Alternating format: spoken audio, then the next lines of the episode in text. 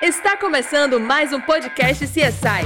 Tudo sobre as carreiras policiais, concursos públicos e o universo da investigação criminal. Apresentação: Amanda Mello, perita criminal oficial. O perito que trabalha atendendo locais de crime que envolvam morte violenta nunca encontra uma cena igual à outra. Ele sempre se depara com uma gama de diversidade de instrumentos que podem ter sido utilizados naquela prática criminosa. Ele sempre se depara com lesões variadas. Para cada uma dessas lesões que foram atestadas pelo perito, existe um protocolo a ser seguido. E eu vou te dar um exemplo de lesões do tipo cortantes ou pérfuro cortantes, que são aquelas lesões ocasionadas pelo uso de uma arma do tipo branca, como uma faca, por exemplo. Esse tipo de instrumento, para que o agressor consiga lesionar a vítima, ele tem que se aproximar da vítima.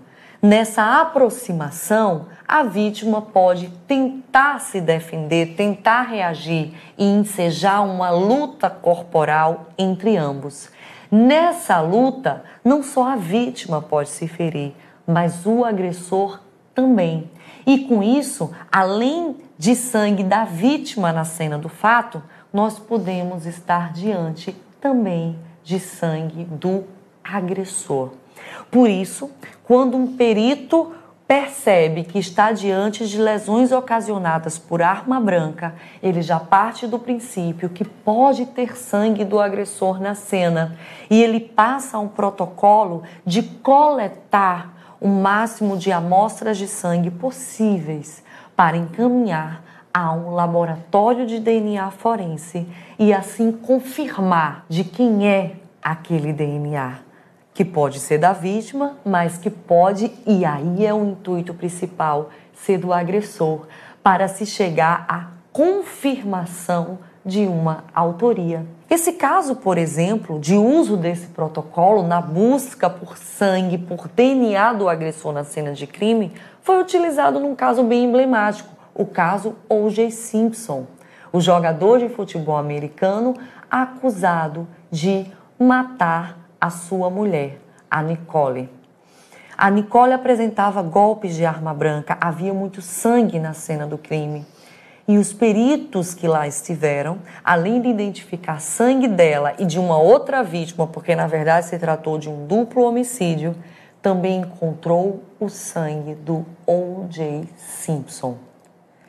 Além disso, é importante que o acusado seja submetido a um exame de corpo de delito para atestar se ele apresenta lesões cortantes ou pérfuro cortantes pelo corpo, porque aí é mais um elemento de prova que se tem contra ele.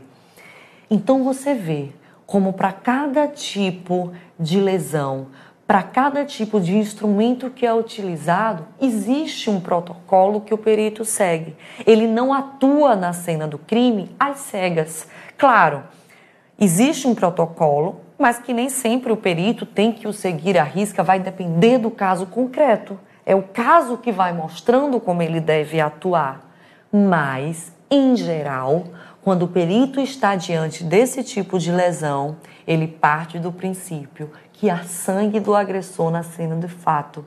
E aí vai coletar o máximo de sangue, submeter ao DNA, mais uma vez repetindo, para se chegar, se possível e é de interesse, ao DNA do criminoso pelo fato.